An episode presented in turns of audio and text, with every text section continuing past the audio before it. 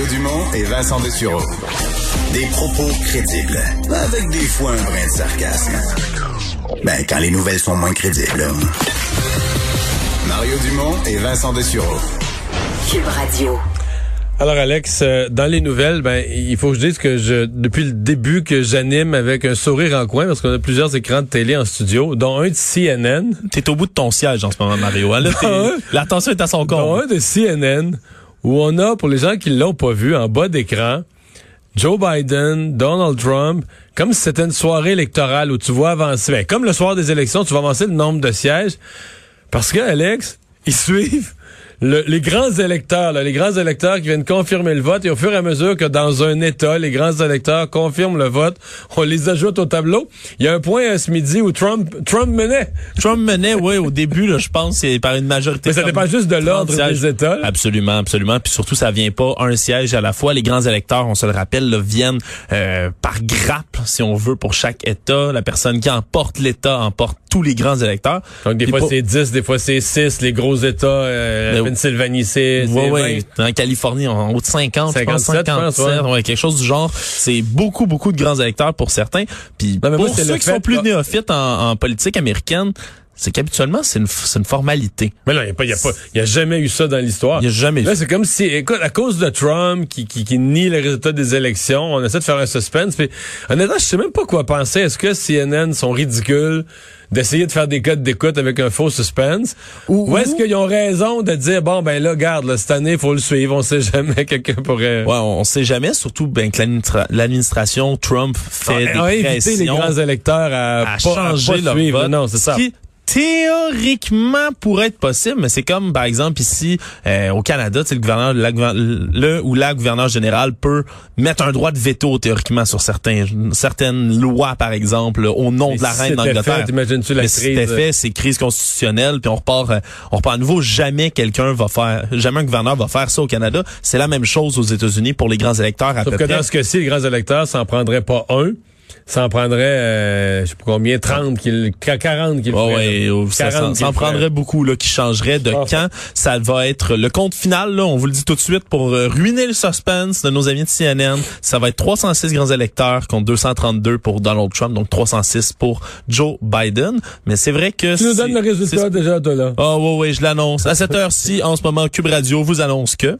Alors voilà, c'est Si vous voulez le suivre, avancer état par état, ben allez. Remarque que c'est une belle leçon parce que toute la journée, euh, on a vu, ils vont dans des états. C'est des, mettons les, états qui ont 10 grands électeurs sont vraiment là. Il y a dans une petite salle, là, puis là ils sont les 10, puis là il, y en a un des 10 qui parle comme un jury là, qui parle au nom du groupe puis qui dit bon, on transmet le vote de notre état. Fait qu'on on d'habitude on voit pas ça se faire, mais là on assiste à la démocratie euh, en direct. Il faut dire que ça va être officiellement comptabilisé seulement le 6 janvier. hein. C'est-à-dire que ça va être accepté par, la- Accepté par le Congrès. par le Congrès. Oui, oui, oui. Parce que sinon, les votes, vont- ce soir, je sais pas à quelle heure, là, tout, tout va être rentré. Euh, parlant d'élections américaines, il y a les élections pour le Sénat. Euh, le vote, là, entre autres par anticipation, qui, euh, qui s'est amorcé aujourd'hui. Oui, dans l'État de la Géorgie, parce qu'il reste deux élections partielles au Sénat américain qui vont avoir lieu officiellement le 5 janvier, mais aujourd'hui, on pouvait commencer à voter par anticipation. Pourquoi c'est si important de suivre ça, Mario? C'est parce que si les démocrates emportaient ces deux nouveaux sièges-là, euh, ça deviendrait 50-50 au Sénat. Il y a 100 sièges et là, on aurait vraiment une égalité nette. Et selon la Constitution, qui départage dans ce temps-là, ben c'est le ou la vice-présidente des États-Unis et dans ce cas-ci, la future vice-présidente Kamala Harris En d'autres termes, à égalité, à égalité, c'est le président qui a le Sénat. Exactement. C'est ça, le- C'est ça, le penchant du, du système à égalité. Exactement. Euh, c'est très et- important. Et ça apparaissait impossible à gagner ces sièges au départ pour Joe Biden. Sauf que là, les sondages ont changé. Et une des choses qui fait craindre aux républicains de les échapper, c'est toute cette campagne de Donald Trump. T'sais, les républicains, là, le républicain de base se fait dire oh, le système est truqué, il compte pas les votes, c'est la plus grande fraude, puis tout ça. Je veux dire, toi, tu veux-tu vraiment aller... Mettons, je te dis, euh, va jouer aux machines à sous là, au casino, mais la machine, là, elle va être truquée. Tout Quelqu'un est rentré dans la machine avant, là, est programmé contre toi. Tu vas dire, ben là, hey, euh, attends un peu. Là. Donc, c'est vraiment ce que... Mon exemple du casino est pas bon parce que les machines sont programmées contre nous dans les faits pour garder, pour garder un certain pourcentage. là. Non, mais c'est c'est tellement drôle. Donc là, les, les républicains se font marteler le message d'aller voter par les les équipes des sénateurs qui veulent être réélus, les sénateurs républicains qui veulent être réélus, mais se font marteler par la campagne Trump, par Trump, que les élections sont truquées de toute manière. Ah, ce qui force, entre autres, là, la, la, candidate républicaine, Kelly Loeffner, en fait, qui cherche à se faire réélire, qui est déjà là au Sénat, euh, qui, elle, a dit, je l'ai entendu en entrevue un peu plus tôt sur Fox News, qui expliquait que cette fois-ci, l'élection, là, pour ça, en Géorgie, là, ils se sont assurés que tout était beau. Reste que ça ne convainc pas tous. Et en plus, il y a toutes sortes d'allégations aussi qui font, euh, qui visent, si on veut, ces républicains-là sortant, entre autres David Perdue, qui est l'autre homme, euh, l'autre euh, sénateur qui est visé par tout ça, parce que lui, on l'accuse d'avoir profité d'informations confidentielles qu'il avait, de par sa position de sénateur, pour spéculer en bourse juste au début de la pandémie, quand tout allait crasher. Il aurait investi son argent, déplacé des fonds, ce qui évidemment est... En profitant d'informations euh, confidentielles disponibles à lui. Euh, et euh, ben, en parlant de la pandémie, il y a toujours ce plan d'aide économique. ça fait plusieurs semaines, même ça l'était avant l'élection où on espère que les démocrates et les républicains vont s'entendre sur un plan d'aide. Encore cette semaine, euh, les milieux économiques aux États-Unis croisent les doigts, ont l'impression qu'on va finir par arriver à un accord. Et l'impression semble être bonne pour l'instant parce qu'aujourd'hui, la proposition de loi qui est présentée au Congrès en vue d'un vote dans le reste de la semaine, 908 milliards de dollars, c'est le montant euh, qui va viser à répondre aux besoins principaux, entre autres dans les mois à venir, tu le dis, des petites moyennes entreprises. Mais là, on semble avoir un accord entre les partis. Là. On semble avoir un accord. faut tout de même que le vote se fasse, mais si l'accord est là, euh, ça devrait être une formalité par la suite. On parle entre autres là, que ça couvre le chômage à l'aide aux familles, les petites entreprises, le déploiement de vaccins, même la sécurité alimentaire, parce que euh, il y a beaucoup d'insécurité de ce côté-là chez beaucoup d'Américains. Euh, Puis là, ça vient oui, être plus modeste que l'ancien plan d'aide qui était de 2200 milliards de dollars qui expire d'ici la fin du mois.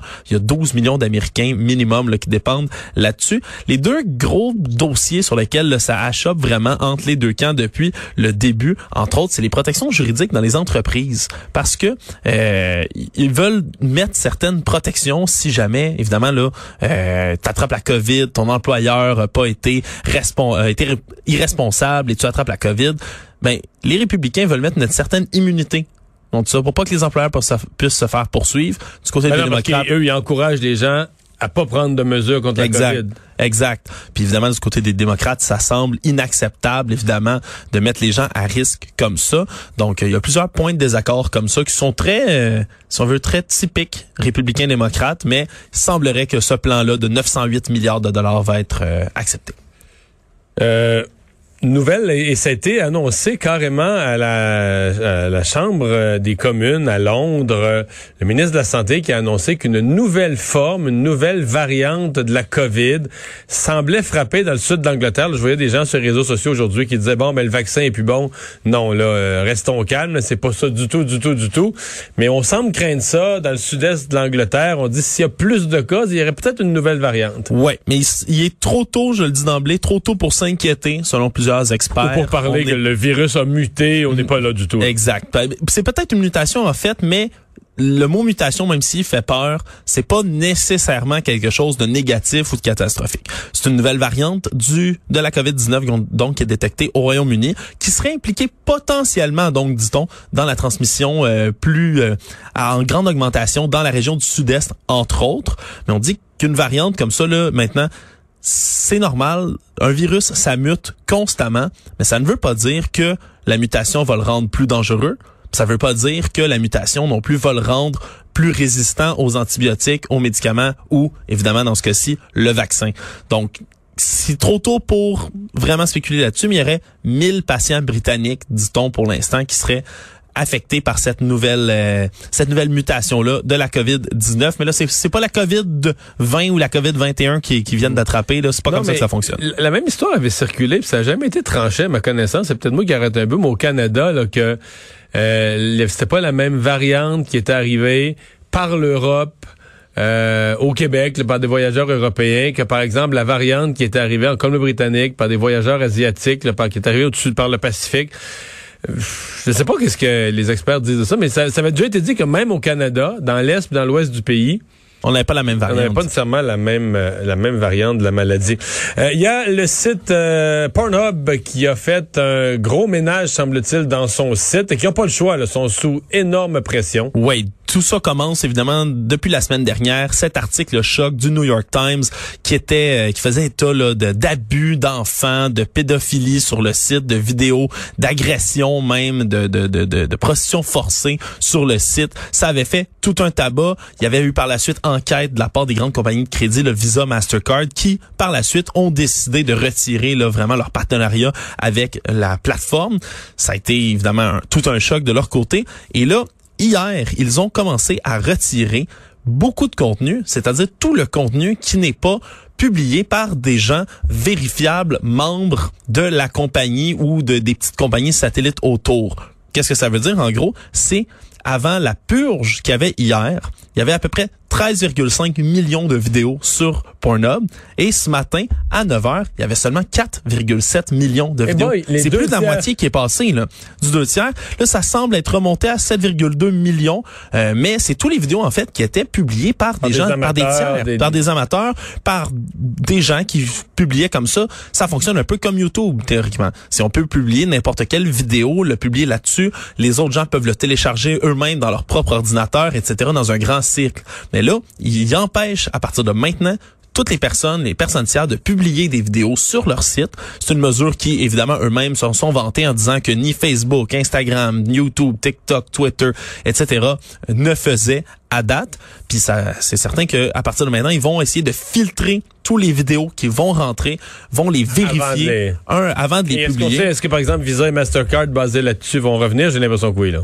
Fort probablement, mais on n'a pas encore les que réactions Pornhub... Non, ils font pas ça pour rien. Non, puis qui ont vérifié avec si on fait ça, est-ce que vous allez nous... euh, Ouais. Puis, puis c'est sûr aussi, ça fait, ça fait mal non seulement évidemment à la compagnie, mais aussi aux, euh, aux artistes porno, aux acteurs, aux actrices qui Ah oui? performent sur le site. Mais oui, parce que euh, ça, ça pourrait vraiment causer du dégât à la- la- leur revenu, si on veut, parce qu'il y, il en a des gens qui font de la pornographie amateur, par exemple, qui vont publier des vidéos de leur propre chef sans être nécessairement vérifiés. Oui, il y avait beaucoup d'abus qui étaient rapportés, mais il y avait aussi des gens qui vivaient là, de leur propre chef là-dedans. Donc, qui- il va y avoir tout un changement, c'est sûr, sur la plateforme. Puis est-ce que ça va encourager d'autres plateformes à suivre? Euh, on va falloir euh, suivre de près la situation, mais c'est sûr que c'est une révolution, si on veut, dans le monde de la pornographie en ligne.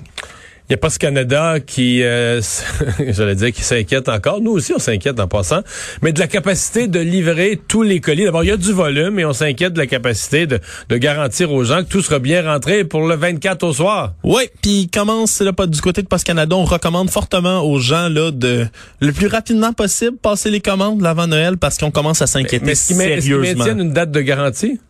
En ce moment, il semble pas, l'on dit qu'il pourrait y avoir quelques jours de retard. Ils ont ajouté énormément de ressources en ce moment pour pouvoir traiter les colis. Mais là, écoute, en, ce moment, là, juste pendant la fin de semaine, il y a plus d'un million de colis à l'échelle du pays qui a été livré par Post Canada.